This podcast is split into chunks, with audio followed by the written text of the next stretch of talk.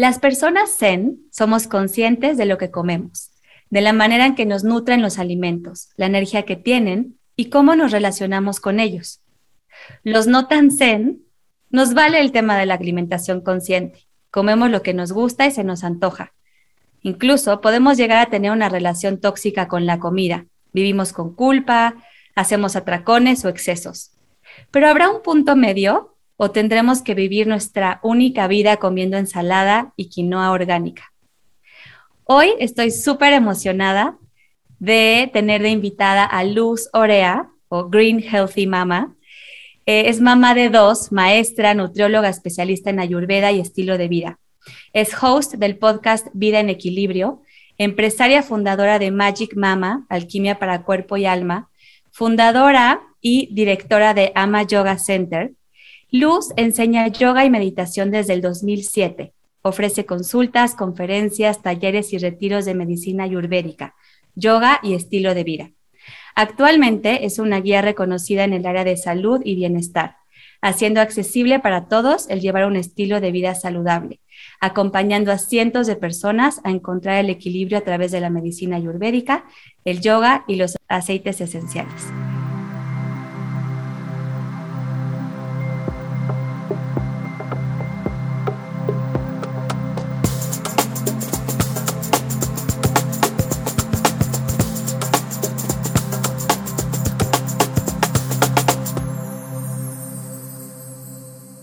Luz, ¿cómo le haces para hacer tanta cosa por amor a Dios? Creo que es la biografía más larga que he leído en mi vida. ahorita lo escuchaba y lo mismo estaba pensando. Decía, ¿cómo le he hecho? Fíjate, eso es muy, muy de bata dosha. Es cuando te preguntan qué haces, es esto, slash, esto, slash, esto, slash, esto. Te entiendo porque yo también soy, soy bata y pita y también todo el tiempo estoy creando, digo, a mí me falta un poco de tierra porque no, no he podido materializar tanto como tú, pero, pero me identifico muchísimo contigo. Es un honor tenerte aquí en este espacio, estoy feliz. Y justo leyendo esta parte de, de hacer accesible para todos el llevar un estilo de vida saludable, es lo que me llevó a invitarte a este espacio donde lo que busco es acercar eh, una vida en conciencia, en conexión con nosotros mismos, a todo mundo, que, ahora sepamos que en estos tiempos todos podemos hacer un cambio en nuestra vida, que se sienta rico, que se sienta que nos aporta y no que venga desde el sacrificio pesado o desde el perdernos de cosas, ¿no? Completamente, Susi. Muchas gracias por la invitación. Yo también me siento muy honrada de poder estar aquí, poder compartir eh, pues lo que para mí ha transformado mi vida. Sí, que es el tema de la alimentación, ¿no? Yo, yo la verdad es que también he transitado por varios caminos en temas de alimentación, o sea, hubo un tiempo en que fui vegana, crudivegana, vegetariana, eh, de todo tipo, para poco a poco ir encontrando como mi propia combinación y, y, que creo que eso es lo más importante, ¿no? Como dejar de seguir las famosas dietas o dejar de seguir los famosos regímenes como supermercados que no tienen que ver con nosotros eh, que creo que esa es la verdadera alimentación consciente. Sí, completamente. Y va un poco más relacionado a sabernos escuchar en todas, ahora sí que todas las áreas de nuestra vida y todas las partes de nuestro ser. Creo que de ahí viene este tema de alimentación consciente, que es muy antiguo. Realmente tiene miles de años de existir el término alimentación consciente. Ahora le estamos dando un poquito más de, de atención al término, pero realmente el ayurveda pues lleva hablando de la alimentación consciente desde siempre, ¿no? Imagínate, esta medicina tiene más de 5.000 años de existir y ya hablaba de la alimentación consciente, que realmente la alimentación consciente es traer atención a lo que estás comiendo. Es decir, le podemos poner como una descripción. La alimentación consciente es eso, es traer atención a lo que estoy comiendo en este momento y pues es lo que más trabajo nos cuesta en este estilo de vida acelerado que llevamos multitasking de estar haciendo mil cosas, ¿no? Normalmente alimentarnos siempre viene acompañado con otra actividad. Me alimento mientras voy en el coche, me alimento mientras estoy scrolling en el Instagram, me alimento mientras estoy platicando con las personas que están en la mesa o peor aún, me alimento mientras estoy viendo la tele. Creo que desde ahí viene esta desconexión hacia la alimentación consciente. Totalmente, y que, en estos tiempos tenemos un arma que es de doble filo, que uno es la información, que tenemos acceso a muchísima información ahora como a esta ciencia milenaria que es la Ayurveda. Eh, tenemos acceso a ella, tenemos acceso, te puedes meter en Google y hacer un test y te dicen qué dosha eres y más o menos te descargas una dieta. Pero por otro lado, también hay tanta información que abruma y que desconecta y es como, ¿a qué le hago caso? O sea, la dieta de la luna, el ayuno intermitente, a la ayurveda, la dieta de quién sabe qué, y entonces terminamos por ya no saber qué es lo mejor para mí y para mi cuerpo por tanta información, ¿no? Sí, completamente. Y es esta tendencia a ir haciendo, y, tiene que ver con la desconexión de nosotros mismos, a ir haciendo lo que los demás van haciendo en sus vidas o lo que les ha funcionado, ¿no? Que esa es una manera de realmente vivir en esta desconexión de no saber quiénes somos ni qué realmente nos beneficia en nuestro cuerpo y en nuestra individualidad. Y eso es algo que a mí me encanta recalcar muchísimo y creo que de ahí parte todo. Y es realmente este reconocimiento de mi ser, de mi cuerpo, de mi digestión, eh, de mis cualidades mentales, de mis cualidades físicas y de esta manera saber que en algún momento algo es bueno para alguien, pero no todo es bueno para todos. Y creo que esta es una, como una, una frase que se podría convertir en un mantra, ¿no? Algo en algún momento va a ser bueno para mí, pero no todo lo que es bueno, entre comillas, o saludable, necesariamente tiene que ser bueno para mí. Y no sé si tú lo has experimentado, Susi, pero creo que muchas personas que han de estar escuchando seguramente han pasado por todas estas dietas, como tú mencionabas, que si la keto se pone de moda, vamos, vamos a hacerla, que si la paleo, que si el veganismo. Y al final la mayoría de las veces terminan con algún desequilibrio, ¿no? Terminan bajando ese peso que querían, pero rebotando al año o sintiéndose mal en otras, en otras partes, ¿no? Tal vez no en el cuerpo eh, físico, sino tal vez emocionalmente o con ansiedad o con otros desequilibrios hormonales. Entonces, al final, vamos regresando siempre a lo mismo, ¿no? A la pregunta básica de la conciencia, ¿quién soy? Sí. Y, qué necesito? Totalmente, que además es algo que, que en realidad nadie nos enseñó, o sea, nuestros papás no nos enseñaron a comer de manera equilibrada ni consciente. Creo que desde nuestros abuelos, bisabuelos, eh, hay como mucha desconexión en este tema y es comer lo que había, lo que estaba rico, el típico guisado, sobre todo en México, ¿no? Y en, y en países latinoamericanos donde pues se comía como lo que había, lo que alcanzaba, lo que estaba rico.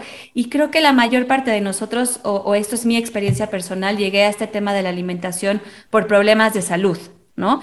Eh, yo empecé como con muchos temas digestivos y, primero también como que me fui a un retiro y me hablaron de la, del crudiveganismo y entonces dije, esta es la solución y empecé a comer todo crudo y cuando yo llego a, una sesión con una ayurveda, me dice, tú no puedes comer nada crudo, porque tu dosha no te, o sea, a ti no te hace bien comer nada crudo. Y para mí fue como, claro, con razón. Sigo con diarreas desde hace seis meses, aunque todo me lo como, o sea, literal no comía nada de grasa, era todo así súper natural.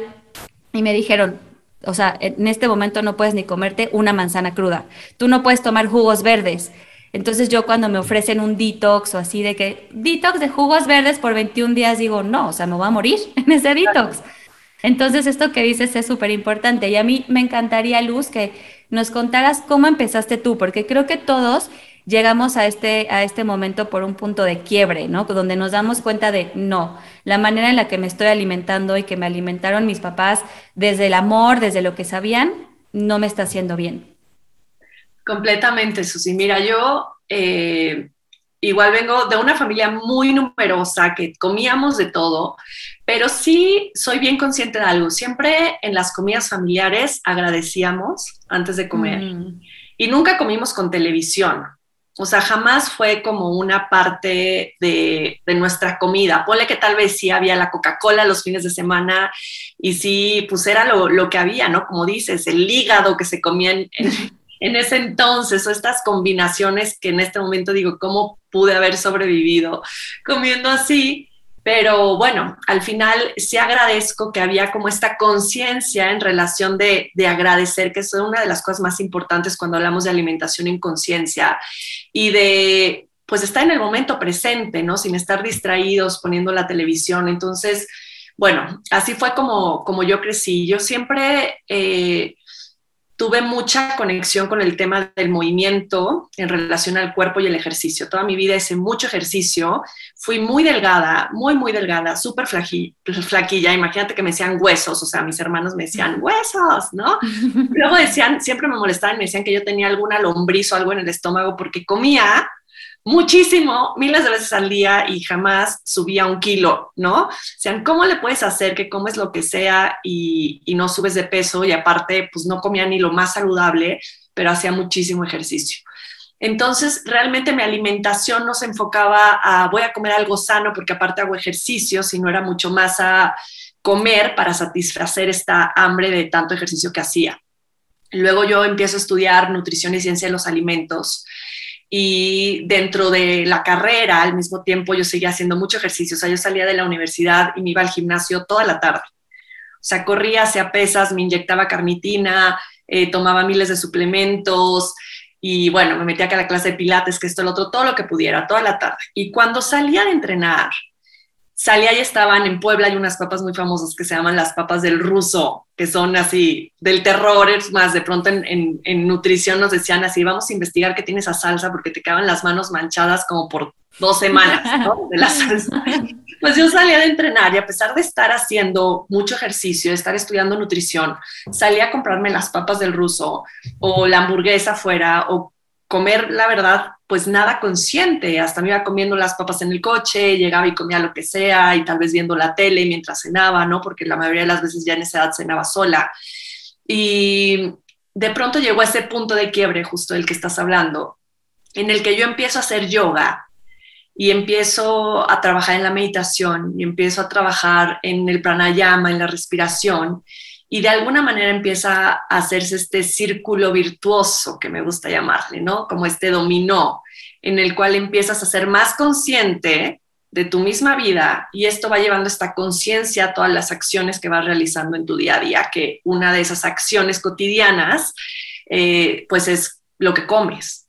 Entonces empezó a suceder que yo salía del gimnasio y decía, híjole, ay no, yo creo que las papas ya no van a ser una buena idea híjole, no, mejor me voy a ir a mi casa y me voy a comer la sopita eh, que comí en la tarde, que se me antoja un poco más. Y así fue como de una otra forma fui llegando como esta conciencia mucho más aplicable ya a la alimentación, ¿no? Al mismo tiempo lo empecé a ver ya en los pacientes que empezaba a tener el impacto que tenía el alimento, tanto en su estado eh, mental como energético. Y bueno, todo esto fue como trayendo esta esta claridad un poquito más en cuestión de la alimentación y en darme cuenta también que no es solo lo que comes, sino aquí lo más importante es cómo lo comes. Entonces yo me puedo comer una ensalada de kale, ¿no? Como decías tú, lo más sano y la quinoa y no sé qué, y comérmelo en friega. Sí caminando en mi casa porque ya voy llegando tarde a la junta y ahí pues ya perdió todo el sentido porque puede ser más sano. Exacto, comérmela odiándola porque híjole, me dijo la nutrióloga que me tengo que comer esto y qué horror, qué horrible, preferiría unos tacos al pastor y ahí justo no estás nutriendo o sea, no estás ni siquiera obteniendo los nutrientes del, del kale, no, ¿no? porque no lo estás haciendo conscientemente. Y bueno, todavía agrégale que tal vez el kale es pésimo para ti, ¿no? Exacto. Que podría ser, pero aquí ya nos vamos a expandir un poco más en, en otros temas. El punto es que eso me fue llevando eh, como a esta, a esta conciencia mucho más a cómo me estaba alimentando. Fíjate que ahora en la actualidad con mis pacientes, que justo yo llego a la Ayurveda, porque me empiezo a dar cuenta que la, que la nutrición de esta manera como tradicional, como yo la aprendí en la universidad, eh, algo le faltaba. Mm. ¿no? Me daba cuenta en los pacientes que siempre llegaban por algo más, no solamente en saber cuántas calorías que, eh, deberían de tomar de acuerdo a su peso. Y todo esto me fue llevando un poco más a profundidad al tema de, Ayurveda, porque me di cuenta que era como más individual y que realmente tratabas a una persona desde esa persona, ¿no? Y entonces fue como, como maravilloso poderme eh, de alguna manera sumergir en el Ayurveda y empezar a compartir la alimentación desde, desde este punto. Pero así fue como, como fui llegando y te decía que actualmente a mis pacientes cuando llegan me dicen quiero aprender a comer bien, quiero ser más consciente en mi alimentación y les pregunto si han hecho ya meditación, si practican yoga, si hacen como algún tipo de, ejercicio que les, que, les traiga como conciencia corporal, física y conciencia también en sus pensamientos. Y la mayoría de las veces no, no hago nada de eso. Y entonces ahí hago una pausa y digo, a ver, antes de empezar en la alimentación, quiero que empieces a meditar, quiero que empieces a hacer yoga y quiero que empieces a hacer pranayama, ¿no? Y al principio se frustran horrible porque ya quieren llegar y que yo les dé una dieta de esto vas a comer lunes, martes, miércoles, jueves, viernes y sábado, que de hecho mis, mis planes tampoco son así. Eh, pero no tiene ningún sentido querer empezar a comer consciente si no soy consciente ni siquiera de mi cuerpo ni de mis pensamientos. Entonces creo que también la conciencia de la alimentación viene y esto viene desde este desequilibrio que se presentó en mí, de cómo me llevó esta falta de conexión con, mi, con mis pensamientos y con este nivel de conciencia. Y ahora que lo aplico al revés, funciona maravillosamente, porque las personas cuando son conscientes de cómo respiran, de qué están pensando, son conscientes de su cuerpo, es mucho más fácil que se vuelvan más conscientes de cómo comen y que desde ese espacio, decir, esto se siente bien para mí.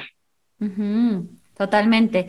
Y es que mientras te escucho, me vienen tantas cosas, Luz, o sea, como tantas cosas importantes en torno a, los alimentos, a la alimentación, porque realmente como que estamos muy acostumbrados, venimos de esta cultura de las dietas, ¿no? Que nos digan qué comer con el único fin de bajar de peso, porque ese es en realidad lo que a muchos nos, nos motiva o les motiva eh, en buscar otra manera de alimentarse, ¿no? Eh, y que al final termina siendo como un periodo corto en donde yo, como una meta, ¿no? Más que un valor, porque realmente el, conectar con la alimentación es un valor, es quiero aprender a comer bien, ¿por qué? Porque mi cuerpo vale, porque quien yo soy vale, y no porque nada más quiero la meta de en tres semanas verme bien en bikini para irme a, a, una despedida de soltera en la playa, ¿no?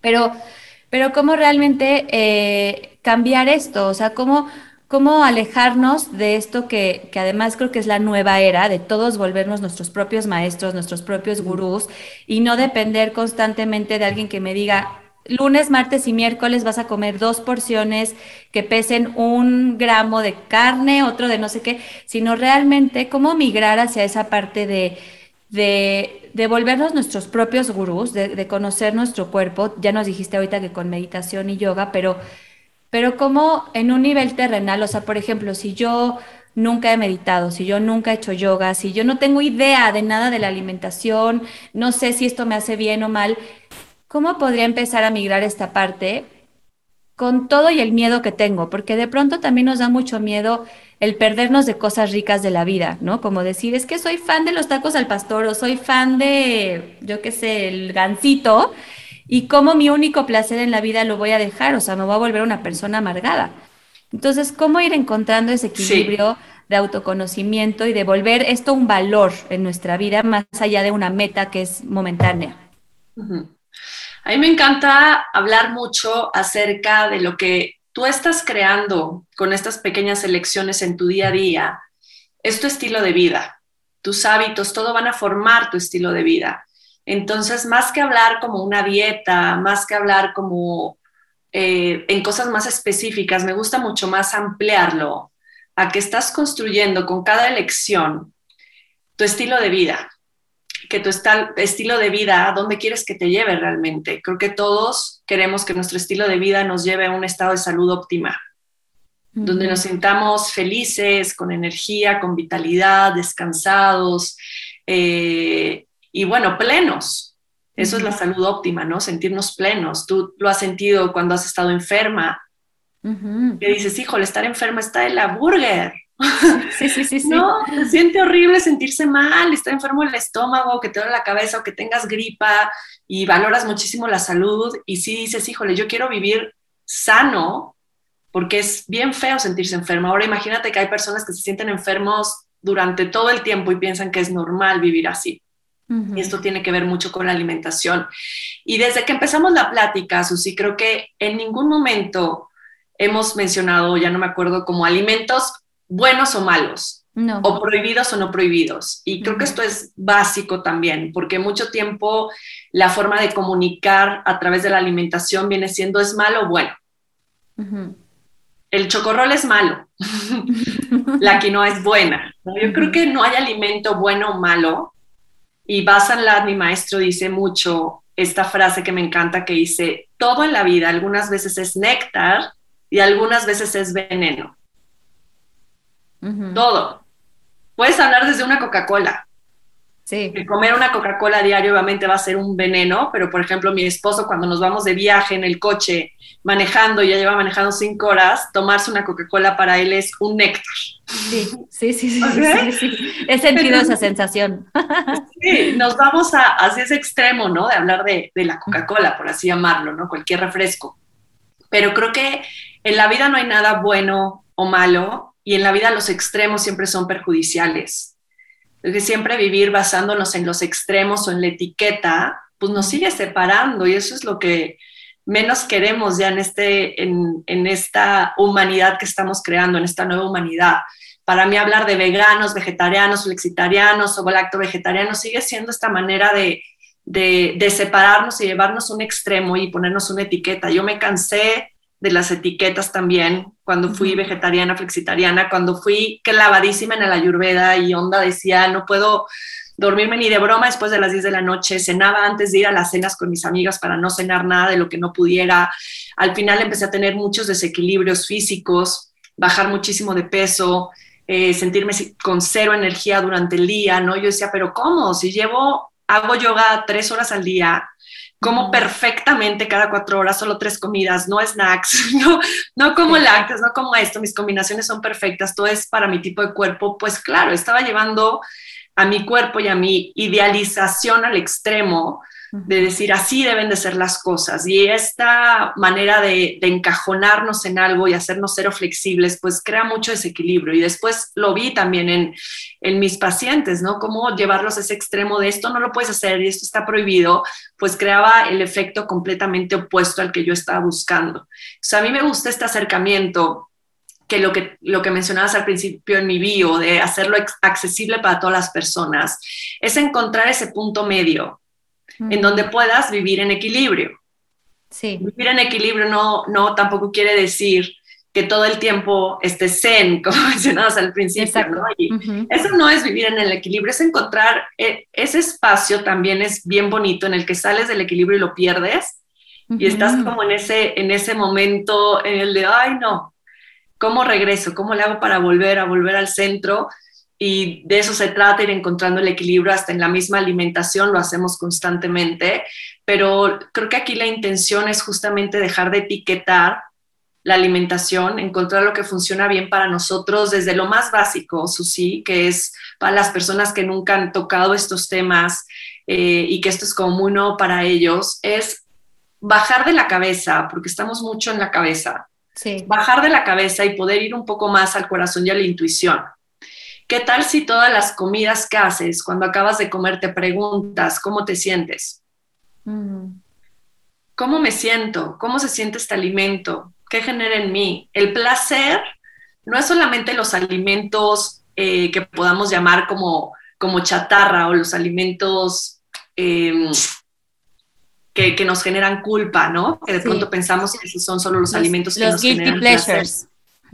Los guilty pleasures, totalmente. Creo que cuando tú te comes esa sopita de fideos que hacía tu mamá cuando eras chiquita, te está generando un placer porque hay una conexión también emocional ahí súper bonita y que dices, híjole, esta es la mejor sopita de fideos que he probado en mi vida, ¿no? o la más rica que hay, aunque no sea lo más sano. Pero a lo que voy es que bajar un poquito más al sentir y al aprender a escucharnos. Por eso necesitamos no estar distraídos. Eso es lo primero, porque si estoy distraído mientras como, nunca voy a saber escucharme, ni cómo ese alimento está, está qué efecto está teniendo en mí, ni en qué momento ya me siento lleno. Por ejemplo, esto sucede muchísimo y esto es el anti, de alguna manera, antialimentación consciente o alimentación no consciente, y es cuando estás súper apresurado bueno, a ver, vamos a hacer, vamos a hacer dos ejemplos. Imagínate que estás comiéndote eh, tu postre favorito, yo voy a decir mi favorito, un volcán de chocolate delicioso, ¿no? Y que lo rompes, se derrite el chocolate, agarras la cuchara, lo vas probando y vas ya, o sea, saborean, ya se les antojó a todos seguro. A mí sí. lo vas saboreando y vas diciendo, qué delicia, uy, no, qué rico, uff, no, y cada bocado que va, híjole, lo súper saboreas dices, qué delicia, amo este postre, es mi máximo. Esa es alimentación consciente. Estuviste presente completamente. En primero viste el plato y dijiste, qué bonito adornado está el plato, wow, qué delicia, cómo se derrite el chocolate, cómo lo pruebo, uh, los efectos que está causando en mí. Estoy siendo consciente de lo que estoy comiendo. No importa si sea vegano. Si tiene este, azúcar, cuánto de azúcar, si el gluten, el gluten. Apenas eh, un, un, amigo querido que hizo un, un, un pastel para, para el aniversario de mi centro de yoga, le preguntaban, ¿y tiene lácteo tiene este, dice, sí tiene lácteo, pero es, es karma free. y me encantó, ¿no? Porque dije, eso es lo más importante, desde dónde lo disfrutas y lo estás comiendo, ¿no? Pero bueno, ese es el primer ejemplo. Ahora, imagínate que estás comiendo eh, tu pasta favorita de la vida que adoras, ¿no? La pasta con todos los ingredientes que a ti te encantan, pero justo llegaste al restaurante en friega porque ya te tienes que ir y te comes la pasta corriendo ni te diste cuenta, ni la saboreaste, ni nada, solo la pediste porque era tu favorita y en eso ya sales corriendo, te sientes inflamado, si me cayó pésima la pasta y ay, eso que me encanta, o sea, qué raro, me siento llenísimo, ¿okay? Ya tienes ahí las dos comparaciones, por así llamarlo, entre alimentación consciente y no consciente, y no estamos hablando del alimento más sano. Estamos hablando de la conciencia que trajiste mientras comías. Eso es como alimentación consciente. Desde que espacio estoy comiendo. Por eso la alimentación tiene que ser un ritual, desde cómo pones la mesa. ¿Ok? ¿Cómo pongo mi mesa? Si pongo algunas florecitas, si la adorno, le pongo una servilleta bonita, cómo sirvo mi plato. ¿Ok?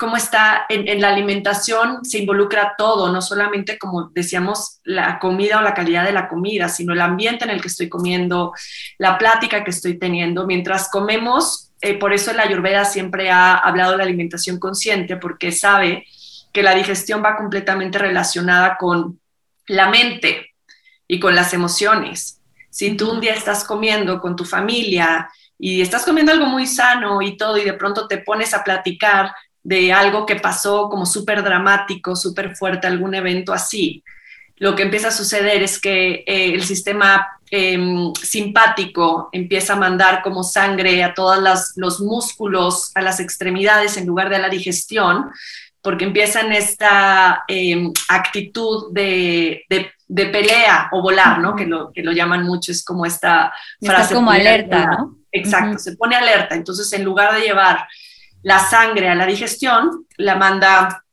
a, a todos los músculos periféricos. Y entonces ahí ya empiezo a sentir que la comida me cayó mal. Si yo estoy comiendo en un ambiente relajado, con una plática mucho más sutil y armoniosa y todo sucede lo opuesto, ¿no? Que aquí ya el sistema parasimpático, que es el que se encarga de todos estos eh, movimientos que suceden sin que tú hagas nada, como la digestión, los latidos del corazón, ese empieza a activarse y empieza a mandar sangre a estos lugares para que esto funcione. Entonces tu digestión empieza a hacerse correctamente, porque al final se tardan mínimo 20 minutos, tu cuerpo, aunque le caiga el 20 que, que comiste o que ya estás satisfecho. Ah, eso es súper importante. Es súper importante, porque si tú comes primero en frega o teniendo estas conversaciones que van a estresar a tu cuerpo, y aparte acabas de comer y no te das ese tiempo de esos 20 minutitos de decir, a ver, 20 minutitos voy a leer, o me voy a acostar de mi lado izquierdo para ayudar a la digestión, o voy a caminar tantito para que mi cuerpo empiece a decir, ah, ok, ya comimos, ya esto, ya empieza a hacer la digestión, pues entonces de todos modos voy a estar comiendo sin estar consciente. Entonces estas son como pequeñas eh, ideas de cómo, de cómo poder traer esta conciencia a la alimentación, agradecer antes de comer, tomar un par de respiraciones profundas, ver lo que está en mi plato, poner una mesa bonita, tener unas pláticas agradables mientras estoy comiendo, sí, cómo solo hacerlo un ritual maravilloso de celebración a la alimentación que me, con lo que me estoy nutriendo, no solo mi cuerpo, sino mi alma, mi energía, todo. Y después también darme el tiempo para poder abrazar este momento que tiene que ver con la alimentación, porque siempre estamos corriendo de una cosa a otra sin pausas. Sí. Voy a acabar de grabar el podcast, me voy corriendo por mis hijas, ahora voy a regresar, voy a comer y después acabo de comer y ya tengo que, va, lávate los dientes. Estoy dando un ejemplo de, de mis días cuando sin pausa. No, lávate los dientes, Valentina, vámonos corriendo, ponte la ropa. Y entonces quitamos estas pequeñas pausas que ayudan a que todos nuestros sistemas digieran lo que acaba de suceder, lo procesen y podemos continuar a lo siguiente. Entonces, otra súper recomendación de la alimentación consciente es darte el tiempo de poder digerir lo que acaba de pasar, lo que acabas de comer, dándote unos momentos de pausa después de que comas. Y otra cosita importante para que no se me vaya a olvidar también en cuestión de, de cómo comer conscientemente es que tengas los pies puestos en la tierra. Mm. ¿Ok? Que, comas con los pies bien puestos en la tierra, porque esto también ayuda de alguna manera que estemos presentes en el momento y que estemos atentos. Y una de las reglas, por así llamarlo, en la alimentación en Ayurveda es que tú tienes que quedarte con un cuarto de tu estómago vacío. Mm. Nunca debes de sentir este Nunca el mal del puerco. Totalmente. el mal del puerco. Tú tienes que acabar de comer y sentirte ligero y feliz y no pesado y cansado. Y normalmente acabamos pesados y cansados y te quieres acostar, pero porque para que te ayude de alguna manera a poder digerir todo lo que te comiste. Entonces, acabar ligero y feliz. Es un cuarto del estómago vacío. ¿Esto en qué momento lo alcanzo? Cuando mi cuerpo ya empieza a mandar unas primeras señales. Yo no sé si lo has visto tú en tus hijos, Susi, pero los niños, cuando ya se sienten satisfechos, intuitivamente su cuerpo manda una señal que es, ah, ¿no? Sí, sí, sí, sí, sí. O un erupto puede ser también una señal de que ya están llenos, ¿no? Le sale un aire. Y ya eso quiere decir que su cuerpo ya está lleno. Y es más, ahí ya empiezan ellos a decir como, ah, ya, ya estoy lleno, como ya no quiero comer más.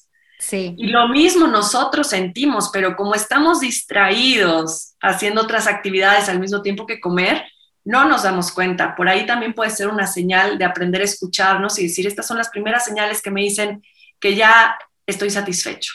Sí, y que tiene que ver muchísimo también con, pues como con estos hábitos emocionales un poco con los que crecimos, ¿no? Porque de pronto también muchos crecimos con que la comida era un premio, entonces era como de, ay, te portaste muy bien el día de hoy, entonces vamos a ir por un helado, ¿no? Vamos a ir por tu postre favorito. Entonces ahora como de adultos también, como que hacemos este comfort food, buscamos este, ay, hoy tuve un día pesadísimo, me voy a pedir entonces eh, la pizza y además hamburguesas y alitas y papas, ¿no? Como, como en este buscar, como compensar o premiar que tuvimos un día súper pesado y que en realidad eso nos va a hacer sentir peor. O sea, si ya estábamos cansados, si ya estábamos con la energía en el piso, eso nos va a hacer sentir peor. Entonces creo que sí es súper importante esto que dices de de hacer nuestras propias combinaciones también. O sea, si ya te echaste el chocorrol en la mañana, pues por favor no te pidas el volcán de chocolate para comer y por favor no te comas esas galletas eh, chokis en la noche con leche. O sea, como que de pronto si se te antojan las chokis con leche, pues sí, échatelas.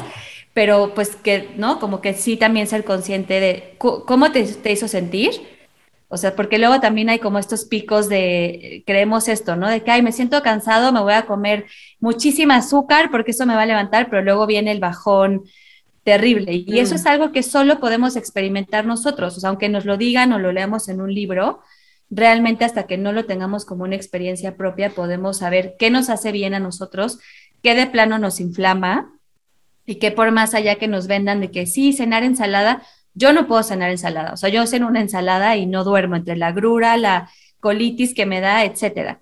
Entonces, creo que, creo que eso es súper importante. Y te quería preguntar, Luz, porque ahorita me venía como, hay veces que realmente sí un alimento no nos hace bien a nosotros, ¿no? O sea, ya sea como por alergia o intolerancia, si hay un tema físico o es un tema como más integral que tiene que ver también con, emociones o, con, ¿qué tiene que ver como esto de las alergias o ser intolerante a algún, algún alimento?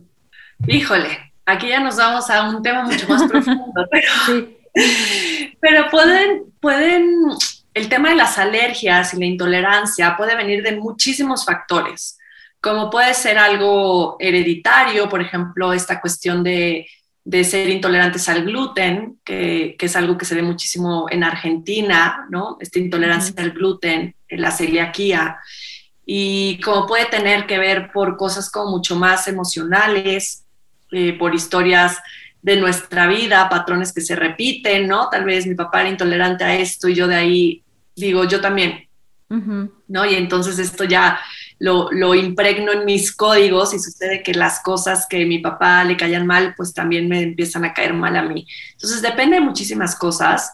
Eh, esta cuestión de, de, las alergias y las tolerancias normal, y las intolerancias alimentarias normalmente se equilibran con muchos factores y principalmente es el mejorar el fuego digestivo. Muchas de estas intolerancias y muchas de estas alergias vienen por un fuego digestivo muy bajo. En Ayurveda lo llamamos el Agni, que significa fuego. Entonces, un fuego bajo, pues obviamente va a hacer que muchos de los alimentos me, me, caigan mal, me caigan pesados o generen alguna reacción porque mi cuerpo no los está digeriendo correctamente al mismo tiempo que la combinación de los mismos alimentos, ¿no?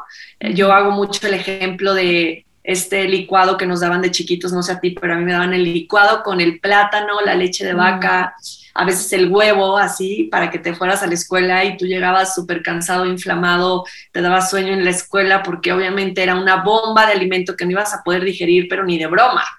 Entonces, por ahí también la calidad de los alimentos que consumimos, como la calidad del trigo, del gluten que comemos, como la calidad de, los lácteos que comemos, también influyen muchísimo. Ahora tanta intolerancia a la lactosa, pues viene primero de que los lácteos a todas horas y en cualquier momento y de todas las formas y versiones, Y pues obviamente en algún momento esto va a generar alguna intolerancia, ¿no? Si yo estoy tomando leche de vaca, una mala leche de vaca a todas horas, leche fría y, y pues bueno, empiezo a generar todos estos desequilibrios, ¿no? Tanto acné como inflamación o estreñimiento o, cualquier otra, otra cosa que esto lo detone. Si yo tomo los lácteos de una manera consciente de vez en cuando y la leche nunca fría y calientita y con especias y un poco de miel y neutralizo como los efectos de este, de este alimento y potencializo sus cualidades, pues por supuesto que no voy a tener ninguna ninguna intolerancia. Entonces todo depende de muchos factores y yo siempre digo que esa es la mejor respuesta para todo, depende. Depende también que sea quién sea la persona que tiene la alergia, porque en Ayurveda no vamos tanto al síntoma o la enfermedad, sino a quién tiene el síntoma o la enfermedad. Entonces no es solo la alergia y para todos se trata igual, sino es Juan tiene alergia o Juan tiene intolerancia a la lactosa. No se trata la intolerancia a la lactosa, se ve quién es Juan.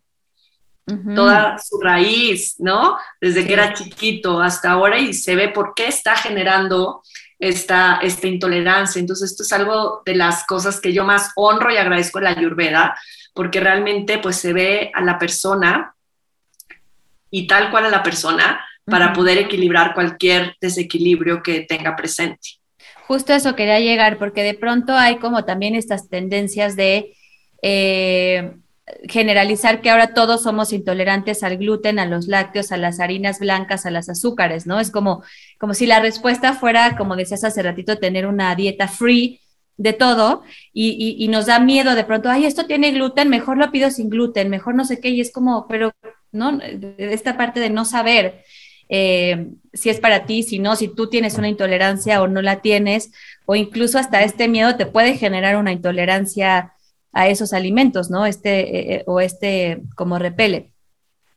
Y también, Luz, quisiera como que habláramos un poco, porque por si hay mamás escuchándonos, como de esta importancia de, de, de enseñarles a nuestros hijos esta conciencia en alimentación, que creo que, como lo decía hace ratito, a nosotros no nos lo enseñaron no había esta conciencia, la comida era eh, completamente, estaba en otro lugar. Ahora tenemos muchos más recursos, tenemos muchas más herramientas, pero ¿cómo podemos acompañar a nuestros hijos sin también meterles este miedo del que hablabas hace rato de, de alimentos malos, ¿no? Yo he visto como muchas mamás, no desde el juicio, sino desde observar, para yo no caer en ese espacio donde en una fiesta infantil es como, no, dulces no, y he visto mamás que hasta les llevan amarantos o sea, están todos los niños felices con la piñata y es como, no, no, perdón, mi hijo no come dulces, pero le traje su amaranto orgánico de miel, agave, con no sé qué, para que él se coma el amaranto. Y lo ves al pobre hasta excluido del grupo por no comerse un dulce, ¿no? Entonces, ¿cómo, cómo ayudar a las mamás que nos escuchan sobre todo? Porque los niños, pues obviamente, eh, pues van a hacer lo que nosotras un poco digamos, pero ¿cómo, cómo ayudar a las mamás a llegar a este punto medio en el cual de verdad, de verdad, ayudarlas a entender que no pasa nada si se comen una vez una Tootsie Pop, no pasa nada si un día se tragan el chicle, no pasa nada si van a una piñata y agarran muchísimos dulces y ya verás cómo se los dosificas, pero que en realidad eh, regresarlas a esta, a esta sabiduría de mamá, a esta intuición y, y acompañar a los niños a tener mucha más conciencia de, incluso ellos poderlo ver, te comes la Tootsie Pop y cómo te sientes, qué te hizo sentir la Tootsie Pop, ¿no? O, eh, ¿cómo, ¿cómo, podríamos ayudarlas a, sentirse igual un poco más tranquilas o tener más dirección en cuanto a la alimentación de sus hijos? Me dio mucha risa, Susi, porque ese ejemplo que diste era yo. yo tengo una hija de 12 años y tengo una hija de 7 años, entonces realmente tengo como estas dos experiencias bien diferentes, ¿no? Aunque yo ya tenía mi carrera de nutrición cuando nació mi primera hija, pero a mí imagínate que en las fiestas de mi hija grande me decían que solo faltaba que la botarga fuera un apio. Para que te des una idea, ¿no? Fui súper exigente con la alimentación de mi hija grande y lo viví así. Era, primero, pues la tuve súper vegana, entonces, no, nada de carnes, más íbamos a casa de mi mamá y mi mamá siempre le quería ofrecer la carnita, el pollito, este, y yo me súper enojaba de no, mamá, porque ella no puede comer eso. Y pues sí la hice totalmente al extremo, ¿no? De justo ir a las fiestas y que no comiera dulces, y los dulces pues eran terribles, y el azúcar, y las pizzas, y absolutamente todo. Y sí pude ver cómo Valentina en una parte se volvió como selectiva en lo que comía y en otra parte, obviamente, quería la fiesta ya más grande y jambarse todo el pastel, ¿no? Y en otra parte las mamás llegan y me decían, es que tu hija, wow, fue a la fiesta y ya cuando iban solitas, ¿no? Y me decía, y les ofrecí refresco y dijo, no, yo no tomo refresco, agua simple, por favor, sin que yo estuviera. Pero al final eh, me enteraba que la escuela intercambiaba su lunch, ¿no? Daba, mm a la amiga de la Sorio le, le intercambiaba las, las algas, ¿no? Y entonces de pronto la mamá me decía, ay, nuestros hijos siempre intercambian, ¿dónde compras las algas? ¿no? Y yo, ¿cómo está dejando las algas por las galletas Oreo? Entonces con mi segunda hija, pues tuve ese, pues esta, de alguna manera, de verlo como tan diferente y poderlo hacer mucho más consciente, ¿no? Y a lo que yo he llegado es que de la manera en la que puedes enseñar a comer a tus hijos de manera consciente, como todo lo enseñamos en la vida, Susi, es a través del ejemplo. No hay más. De pronto nos los intentamos complicar muchísimo. Y lo más importante es cómo nosotros vivimos nuestra vida, cómo hablamos de nuestro cuerpo, cómo hablamos de la alimentación, cómo hablamos de las dietas, cómo hablamos de la relación que tenemos con los alimentos. Y creo que eso hace toda la diferencia. Si yo soy una mamá que todo el tiempo está marcando las calorías y diciendo, estoy a dieta, no puedo comer esto porque quiero bajar de peso. Eh, y estoy comiendo de manera saludable, por así decirlo, en la comida, y después me doy unos atracones de comida cuando están mis hijos, que ya no puedo más y compro eh, comida chatarra para mi casa. O sea, creo que ahí está el, el punto de partida, ¿no? De nuevo, como tú lo estás diciendo, sin, sin ir al juicio, sino poder ver que nosotros somos el mejor ejemplo para nuestros hijos y tal vez no lo vemos ahorita, pero yo, por ejemplo, lo empiezo a ver con mi hija grande en la cuestión de yoga. ¿no? Al principio le empecé a forzar mucho para que hiciera conmigo, después solté por completo y dije, si quiere va a venir, si no también, y ahora ya tiene su tapete de yoga y tiene su vela y tiene sus cuartos en su cuarto y hace yoga en las mañanas, porque ella mm. quiere. Sí. ¿Ok? Entonces, lo mejor que podemos dar es nuestro ejemplo. ¿Cómo nos relacionamos nosotros con la comida? Primero hay que sanar eso en nosotras mismas qué relación tenemos nosotros con la comida, cómo fue nuestra relación de niños, cómo hemos sido nosotros con nuestros hijos, con la intención no de, de, juzgarnos y de flagelarnos, sino de darnos cuenta que siempre podemos cambiar y darle la vuelta, ¿no? Porque de pronto a los niños chiquitos es, va llorando, vamos en el carrito del súper y va llorando y no sabemos ni qué tiene, pero agarramos el yogurcito y tómatelo, ¿no? O la paleta y cómetelo. Entonces les empezamos a enseñar en que la alimentación de alguna manera o lo que coman puede calmar las emociones. Sí. Y puede eh, suplir de alguna manera este, eh, pues sí, este apapacho que necesitamos en ese momento. Entonces, desde ahí también comenzamos con algo sumamente, pues importante ahí, ¿no? Cómo estamos ayudando a nuestros hijos a manejar las emociones. Ahora, eh, yo como esta recomendación que puedo dar ya más práctica es de nuevo no irte al extremo de malo o bueno, ¿no? Sino vamos transmitiendo esta conciencia también en relación a cómo vamos comiendo nosotros en nuestras casas, qué compramos, por ejemplo, en mi casa no hay, no hay comida por así llamarlo, llamarlo chatarra, ¿no? No es algo que, que, no comamos en nuestra casa y que no salgamos el fin de semana y comamos pizza y papas fritas, que son mis cosas favoritas del mundo mundial, este, o que mis hijas de pronto quieran un helado, o que eh, mi esposo diga, vamos a pararnos en el Oxxo y cada quien agarre una cosa. Eso existe en mi vida y está presente y qué bueno que está presente porque les he enseñado a encontrar ese equilibrio en el que saben que en la casa comemos súper bien, cuando salimos a comer pueden pedir lo que quieran y pueden comer un postre y está perfecto y ellas solitas aprenden a de alguna manera autorregularse. Por ejemplo, yo me, me impresiono mucho de mi hija Lorenza, tiene siete años y ella desde chiquita, aún teniendo la libertad de poder comer lo que quisiera, íbamos a las fiestas y ponían la pizza y al lado las verduritas y le chocaba la pizza y no comía la pizza y comía las verduritas. Y a la fecha, si un día comemos pizza y ponle que nos sobró y en la noche mi esposo dice, pizza de nuevo, y Lorenza dice, no, yo algo más sanito, porque yo ya comí mm. pizza. Y entonces ella siempre que come algo fuerte, en la noche cena fruta nada más. Mm. Pero porque ella sabe, ella empieza a darse cuenta que ya volver a comer pizza ya no o ya volver a comer la pasta ya no le sienta bien. Entonces dice, no, mamá, yo quiero algo más sanito, ¿me puedes dar solo frutita? ¿No? O me puedes dar solo tecito. Entonces solitos van encontrando ese punto, pero todo tiene que, que ver muchísimo en nosotros cómo nos relacionamos con la comida, ¿verdad? Yo siempre digo que el 80-20 es perfecto. Sí. O sea, tu 80-20 está súper bien, ¿no? Que que mis hijas me vean comer pizza me encanta porque ven que también disfruto de la comida y cuando yo voy a una comida es bien chistoso, pero siempre que llego me dicen, ¿y tú sigues siendo vegana? Mm. Tú no comes nada, ¿no? Yo digo, qué chistoso. O sea, me parece chistoso que ese es el primer acercamiento, ¿no? Como si yo llegara a una mesa y te dijera, Susi, ¿tú sigues comiendo carne? Exacto.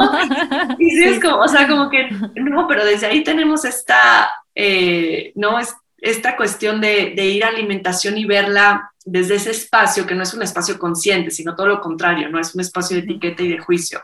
Entonces, creo que esa sería como mis recomendaciones y obviamente aprender a conocer a nuestros hijos, que no es lo mismo eh, para mí, por ejemplo, volviendo a mi ejemplo, Valentina Lorenza, las dos tienen requerimientos diferentes, gustos bien distintos, eh, y, entender eso también nos da a nosotros mucha empatía con nuestros hijos y en lo que a cada uno le sienta bien, en lo que cada uno no, y aprender a respetar estos espacios donde dicen, ya no tengo hambre. Yo con mi hija grande sí lo hice y fue de, te lo tienes que acabar. Sí y te lo tienes que comer porque comiste otra cosa antes y entonces no, te tienes que acabar todo el plato de sopa.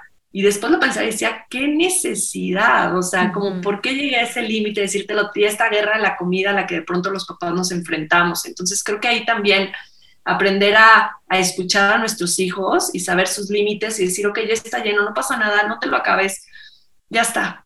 Sí, y sabes que también, Luz, la, importancia de decirles a todos los que nos están escuchando que, que este tema de alimentación consciente no es solo para remediar un problema que ya existe, ¿no? O sea, que no esperen a que, a que haya este punto de quiebre de los cuales hablamos tú y yo. O sea, que si alguien nos está escuchando en este tema de, no, pues yo como de todo y me siento bien y estoy sano y tengo buen peso, como, como que se den la oportunidad de realmente explorar el mundo de la conciencia de alimentación, no como un tema de estar mal, no porque estoy mal entonces busco ayuda, sino más bien como incorporar a su vida nuevos hábitos. Eh, yo, por ejemplo, había escuchado por años lo de tomarte el agua tibia con limón, ¿no? Y como que, como fui a muchas consultas de, de, la medicina ayurveda, pues como que se veía como, un, como una manda, ¿no? Como lo tienes que hacer, lo tienes que hacer, y la verdad es que nunca lo había hecho. Y llevo un tiempo haciéndolo, pero más como un ritual, como mío, de hacerme consciente de qué es lo primero que va a entrar en mi cuerpo al despertar. Porque de pronto sí me, notaba por mucho tiempo que era como de, ay, despertaba y me encontraba, no sé, una galleta que alguien había dejado y era como de, ay, qué rico, algo dulce. Pero ahora, para mí es súper importante volver consciente qué es lo primero que va a entrar a mi cuerpo y quiero preparar a mi cuerpo para ese momento. Y no sé si me hace bien o no, o sea, realmente no es como que te pueda decir, me cambió la vida y ahora quién sabe qué. En realidad no, pero es algo que hago con mucha conciencia, como de amor a mi cuerpo, o sea, como que para mí es un acto de te preparo, te mando algo tibiecito eh, antes de echarme el huevo con chorizo, ¿no? De la mañana, por decir un ejemplo, o sea, como que preparo ahí. Entonces, justo compartirles eso, que, que al final se trata de, de amor propio, que puede ser también un pretexto para nutrirte, para estar bien contigo, para, para llegar a este equilibrio que quieres en tu vida, que la alimentación no es un, un o comer, no es un pendiente más en tu día, no es como, bueno, como ya palomeo y listo, ya comí sino que realmente el tener esta conexión con los alimentos, con tu cuerpo, va a, darte muchos beneficios en otras áreas de tu vida también, no nada más como en el peso o en si tu cuerpo está bonito o no está bonito, si la celulitis o no la celulitis. Entonces, justo como que me, gustaría ir cerrando con esta parte de, invitar a todos los que nos escuchan a acercarse a este mundo de la alimentación desde ese espacio, no desde estoy mal, no desde quiero bajar de peso o subir de peso, sino realmente es ¿Cómo, ¿Cómo sé que esto es hacerme cargo de mi vida, volverme responsable de lo que estoy consumiendo y que esto obviamente va a tener como muchos más beneficios en otros ámbitos, ¿no? Totalmente, Susi. Dices, aquí algo muy importante que, que, también me gustaría recalcar acerca de lo que mencionábamos, que no es solo el alimento, sino todo lo que hay alrededor de cómo lo estoy consumiendo y de dónde viene ese alimento, ¿no? Que es algo que no hay que dejar de lado. Esto tiene que ver mucho con la alimentación consciente, o sea, realmente, ¿de dónde viene esto que estoy comiendo? ¿Cuál es el proceso que, tuvo este alimento para llegar aquí? Y honrar esos procesos también. Y tiene, esto habla mucho de, obviamente, del karma que los alimentos traen cuando llegan a nuestro, a nuestro plato, de poder ser más conscientes, crear una alimentación que sea como mucho más sostenible que sea mucho más alineada en armonía con, la naturaleza y con el planeta, ¿no? Y poder realmente traer esto aplicable en de dónde compramos los alimentos. Voy al Walmart o me voy al mercadito orgánico o al mercado local o intento que los alimentos sean lo más frescos eh, posibles para llevarlos a mi casa. Y luego si como, si, si como animales, ¿qué, qué, ¿de qué manera estoy honrando este animal que dio la vida para nutrirme a mí. Estoy agradeciendo, dándole las gracias antes de comer por haber dado su vida para que yo me alimente o simplemente lo estoy comiendo sin, sin esta parte del agradecimiento, sin estar consciente. Entonces creo que esto es muy importante, porque no es solo que el alimento sea adecuado para mí, que sea adecuado para mi constitución, que yo respire y agradezca cuando me lo coma, sino de dónde viene este alimento y en eso traer mucha conciencia también porque el impacto que estamos haciendo a través de la alimentación es un impacto realmente global. Y entonces cuando yo soy consciente de cómo me alimento, estoy ayudando a que las demás personas sean conscientes también de lo mismo. Estoy realmente como elevando esa vibración de conciencia alrededor de la alimentación consciente y estoy ayudando al planeta y estoy ayudando a productores locales. Y bueno, tiene lo que hablábamos del círculo virtuoso, lo mismo que voy haciendo conmigo al decidir, pues estoy haciendo este efecto exponencial en beneficiar a otras personas que, que pues están trabajando para generar estos alimentos que sean mucho más saludables eh, y que sean de mayor beneficio para nosotros. Entonces creo que esto era como bien importante, que nuestra alimentación también le demos esta importancia de dónde viene el alimento y cómo llegó a mi mesa. Creo que es básico esto que dices para darle aún más valor al tema de la alimentación, que a veces no todo el mundo toma en cuenta en este crecimiento personal o en este volvernos más conscientes, porque además se trata mucho también de valorar el trabajo de las personas que hacen llegar ese alimento a nuestra mesa y sobre todo de la tierra. Yo ahora que tengo un huerto en mi casa, o sea, yo no tiro una lechuga ya ahora ni por error. O sea, antes era como de, ay, pues ya la lechuga creo que no nos las vamos a comer, ya que se tire, ¿no? Pero ahora me, he dado cuenta de lo mucho que tarda en crecer, o sea, desde la semilla, lo que germina, o sea, tarda semanas en volverse la lechuga. Entonces ya para mí ya no es como de, ay, es un desperdicio, es como, no, ahora nos comemos esto porque nos lo comemos, ¿no?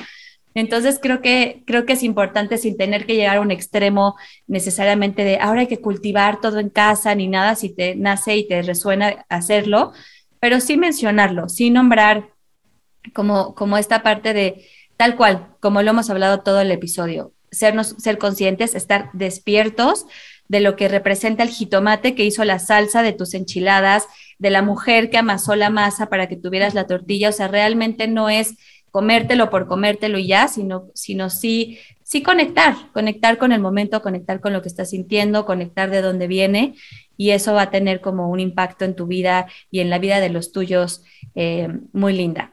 Luz, cuéntanos dónde te podemos encontrar, si queremos tener una sesión contigo, cómo le hacemos para agendar, eh, un poco de, todo lo que haces, cómo podemos disfrutar de, de todo eso. Claro que sí, si me pueden encontrar, está mi página web que es luzorea.com. Ahí vienen como mis próximos eventos. Tengo ya unos programas que, están en línea que pueden hacer, como mi 3-Day Kichari Cleans, que es maravilloso. Eh, y también tengo un apartado donde viene toda la información de mis consultas. Pueden desde ahí hacer, eh, buquear su consulta tanto online como presencial. Yo estoy en Puebla, también doy consultas presenciales y ahí pueden encontrar como toda la información. También está mi podcast que mencionabas al principio, Vida en Equilibrio, eh, que bueno, tiene ya muchísimos episodios en relación de alimentación y, y ayurveda. Y también pueden mandarme un, un mail, greenhealthymama.gmail.com y ahí también me pueden eh, contactar. Y pues de próximos eventos, ahorita voy a tener el, uno de los más importantes, que es como mi teacher training de 200 horas, que justo va a venir con yoga y ayurveda y ceremonias y va a ser una preciosidad que es para marzo del 2022, pero también van a encontrar toda la información en mi página web. Increíble pues háganlo, de verdad que si escucharon este, este episodio les resonó por ahí algo, de verdad que contar con herramientas que sean accesibles, justo es lo que platicábamos Luz y yo ahorita, ¿no? Como, como accesibles para todos, que no tengas que ni siquiera volverte vegano, vegetariano, nada, o sea, que, que venga en sincronía y alineado con quien tú eres. Esa es la intención. Entonces, busquen a Luz, eh, les va a dar mucha luz en su vida y mucha guía para este camino de alimentación. Luz, muchísimas gracias por estar aquí, por este espacio. Podría, podría estar hablando contigo horas. Cada vez que decías algo como que me venían más temas, tendremos que hacer yo creo que otro episodio pronto. Pero muchas, muchas gracias de verdad por toda tu sabiduría y por todo tu conocimiento. Ah, muchas gracias, Susi. Gracias por la invitación y a todos por escucharnos. Un abrazo grande. Espero que al igual que yo hayan disfrutado este episodio de Alimentación Consciente. Estén al pendiente del siguiente episodio donde les compartiré una meditación que pueden hacer cada que se sientan a comer para conectar con sus alimentos de manera ligera y flexible sin culpas. Para más meditaciones pueden unirse a mi membresía de Soul Society, donde los acompaño todos los días a crear una práctica espiritual de manera flexible y disfrutable. Para unirse a la membresía de Soul Society, vayan a thesoulsociety.com. Síganos en Instagram, arroba zen o en mis redes personales, arroba susbigler. Zen o no Zen es producido y conducido por mí, Sus Bigler. Música y mezcla por Ernesto López, con producción ejecutiva de Mariana Solís y Jerónimo Quintero. Este es un podcast de Bandy Media.